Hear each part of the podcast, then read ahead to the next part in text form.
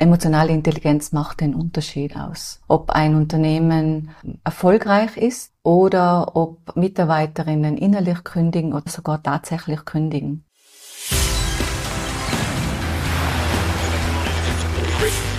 Gut zu wissen, der Erklärpodcast der Tiroler Tageszeitung.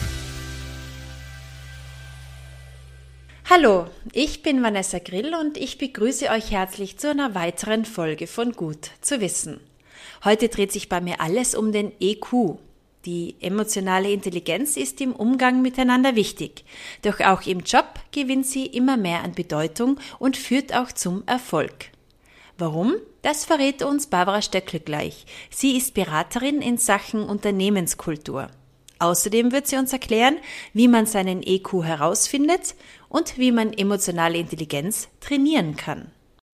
Doch zuvor noch fünf Fakten über emotionale Intelligenz im Job, die gut zu wissen sind.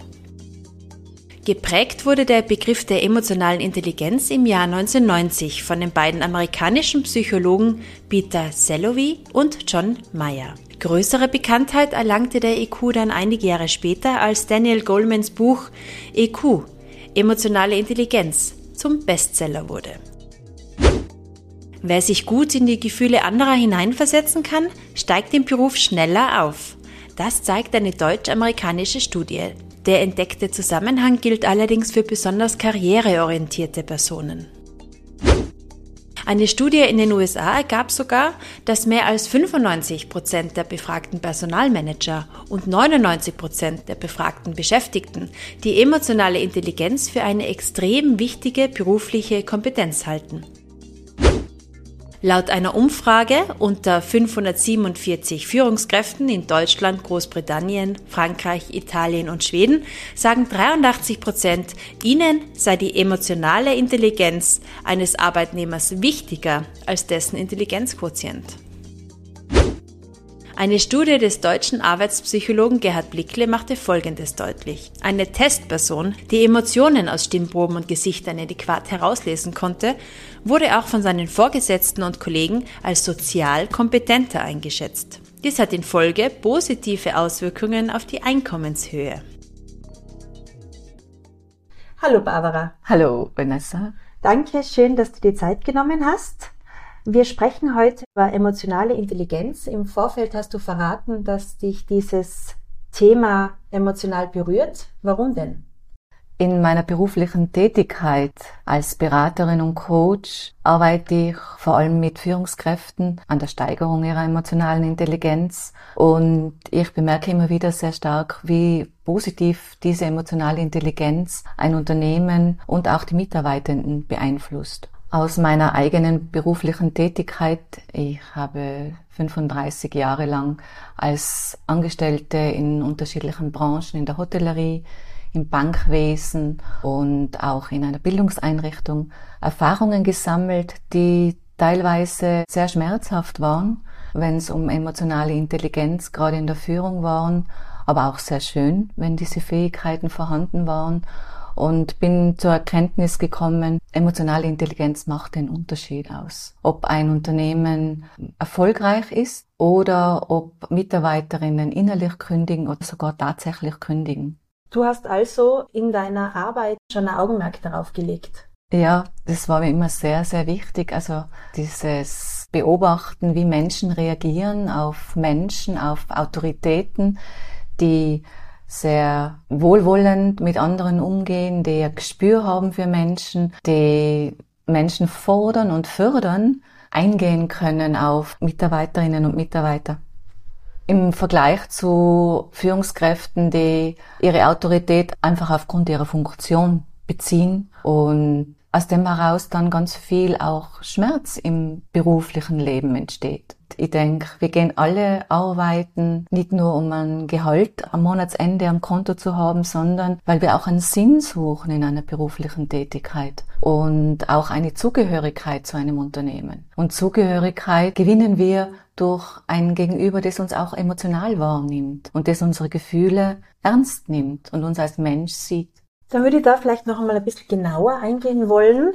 Wovon sprechen wir denn genau bei emotionaler Intelligenz? Du hast es jetzt schon leicht beschrieben und man spürt es auch, wenn man jemandem gegenüber sitzt oder mit jemandem zusammenarbeitet. Aber wie definiert sich emotionale Intelligenz? Emotionale Intelligenz ist die Fähigkeit, die eigenen Gefühle und die Gefühle anderer wahrzunehmen, zu verstehen und zu steuern oder beeinflussen zu können.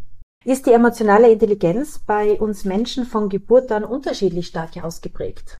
So wie alle anderen Talente auch, ist auch emotionale Intelligenz unterschiedlich ausgeprägt. Bereits Säuglinge können ihre Bedürfnisse und ihre Gefühle ausdrücken und ab am Alter von circa sechs Jahren sind Kinder fähig zur Empathie. Sie können die Gefühle anderer Menschen erkennen, wahrnehmen, einordnen und so wie alle anderen Fähigkeiten, die ein Kind im Laufe seiner Entwicklung aufbaut und vertieft, ist auch emotionale Intelligenz eine Qualität, die ein junger Mensch am Vorbild lernt. Also allein aus diesem Wissen heraus ist es einfach auch empfehlenswert, sich als Elternteil mit der eigenen emotionalen Intelligenz mit den eigenen Gefühlen, vielleicht auch mit der Geschichte der eigenen Gefühle zu beschäftigen und sich zu reflektieren, damit man diese eigenen Lasten nicht weitergibt an die Kinder und damit ein gesundes und emotional stabiles junges Wesen erzieht.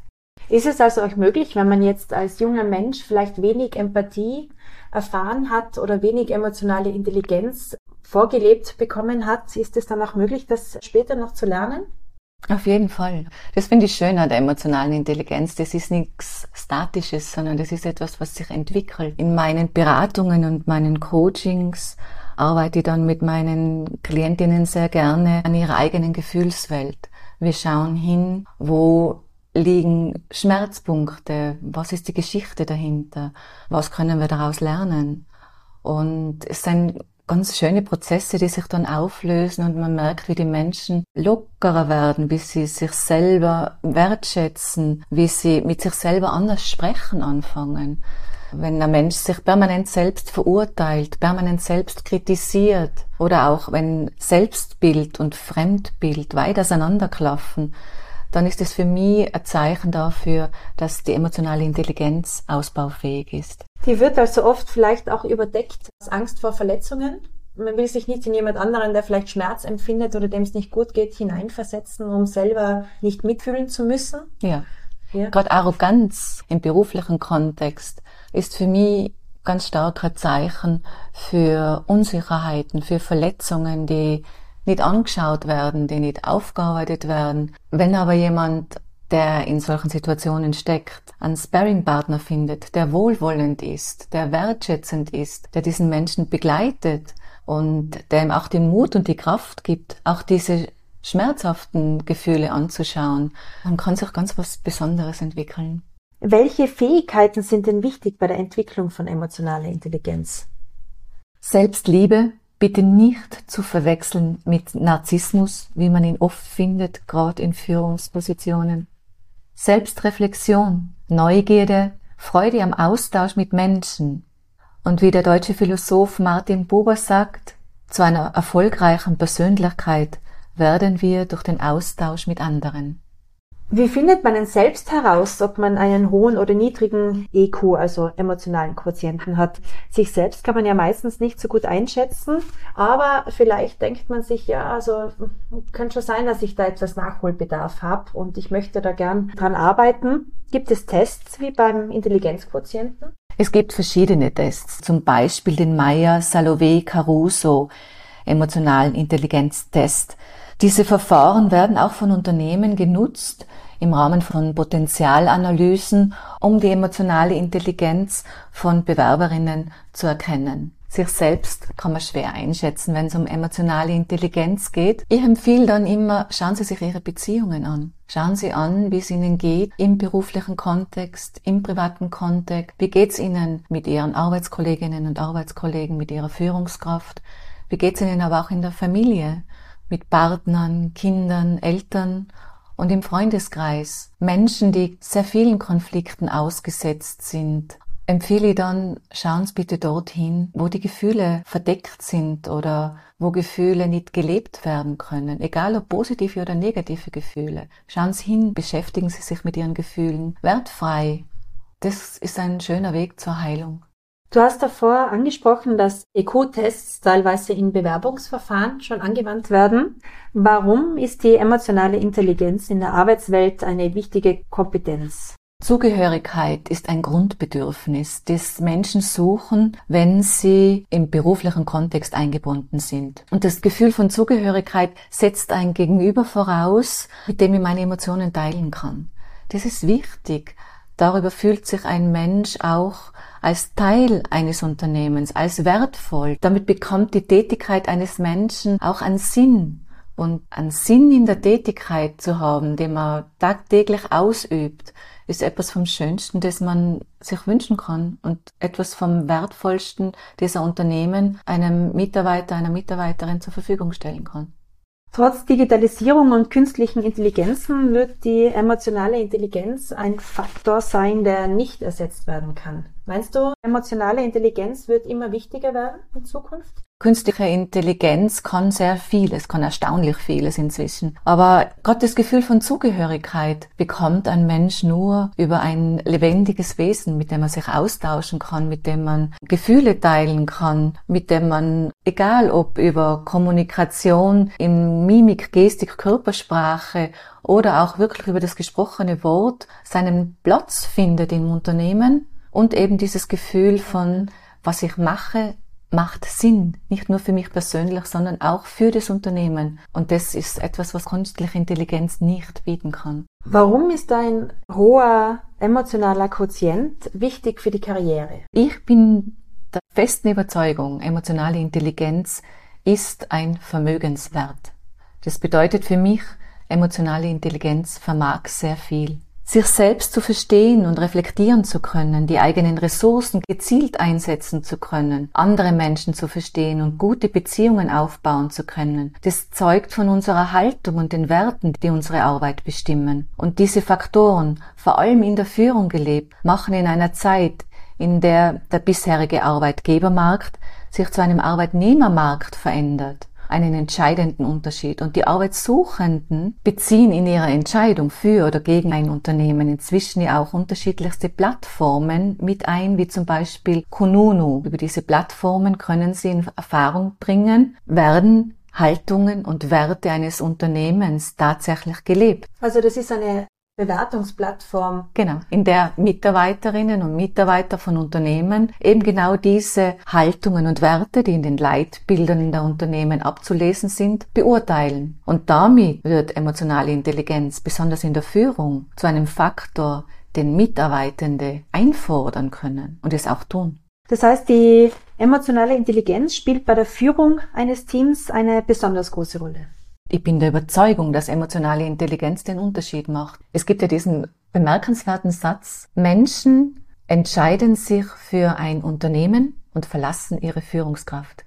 Und das ist ein Satz, der hat sich in meiner 35-jährigen beruflichen Tätigkeit als Angestellte immer wieder bewahrheitet. Sowohl in dem, was ich bei anderen Mitarbeitenden, Mitarbeitenden gesehen habe und erlebt habe und auch bei mir selbst. Es ist so, wenn die direkte Führungskraft emotional intelligent ist, dann übersteht man auch die großen Krisen. Wenn diese Qualität fehlt, dann verlassen Menschen ein Unternehmen und auch Geld und monetärer Ausgleich halten da.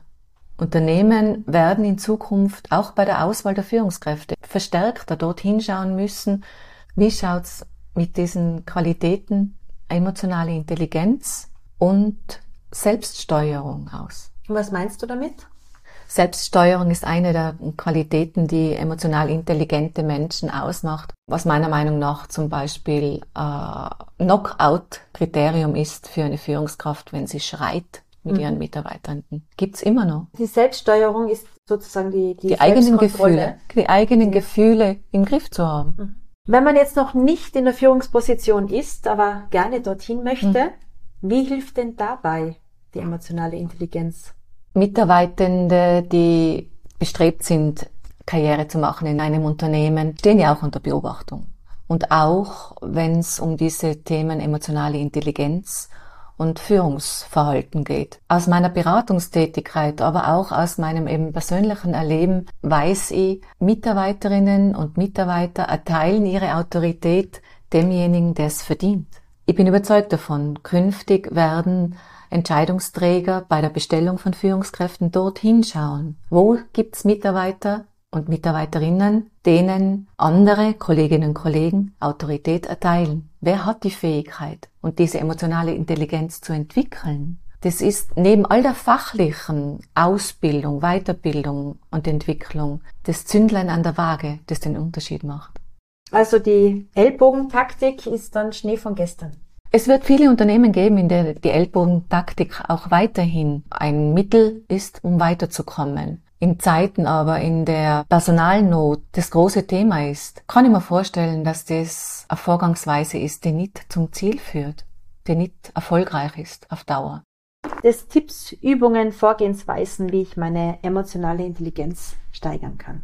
Da gibt's einiges. Also Selbstwahrnehmung, Selbsterkenntnis, Selbststeuerung und Selbstorganisation sind so Schlagworte, mit denen beschäftige ich mich in meiner beruflichen Tätigkeit gerne mit meinen Klientinnen und Kunden und da kommt man auf ganz spannende Wege. Was ich immer gerne mitgebe und empfehle, Achtsamkeitsübungen, Pausen machen, sich hinsetzen, an einen ruhigen Platz und sich selbst zu fragen, wie geht's mir gerade? Ohne Bewertung, einfach nur die eigenen Gefühle reflektieren, die eigenen Gefühle auch zu hinterfragen, woher kommen sie? Was ist die Geschichte meiner Gefühle? Was steckt dahinter? So kommt man auch mit etwas Mut zu den Punkten, die die Persönlichkeit in ihrer Entwicklung manchmal etwas hemmen. Und ich empfehle auch immer, halte deine Gefühlswelt sauber. Was heißt das? Schütze deine Grenzen. Schütze dich vor Situationen und Menschen, die dir nicht gut tun. Ein klares Nein zu Situationen und auch zu Menschen, die nicht gut tun, ist heilsam und das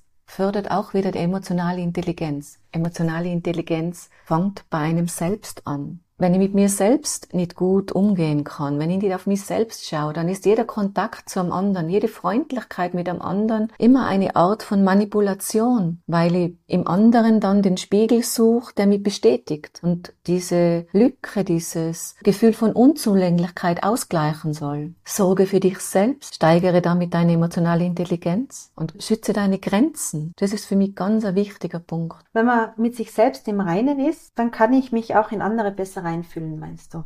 Wenn man mit sich selbst im Reinen ist, seine eigene Gefühlswelt kennt, steigert es die Empathiefähigkeit. Emotionale Intelligenz heißt, sich wirklich für andere zu interessieren, hinhören, hinschauen, achtsam sein. Ich zitiere gerne eine liebe Freundin, die immer wieder sagt, der liebe Gott hat uns zwei Augen gegeben und zwei Ohren und nur einen Mund. Und er hat sich was überlegt dabei. Schön. Das können wir uns zu Herzen nehmen. Vielen Dank fürs informative Gespräch. Gerne. Gefällt euch unser Gut zu wissen Podcast?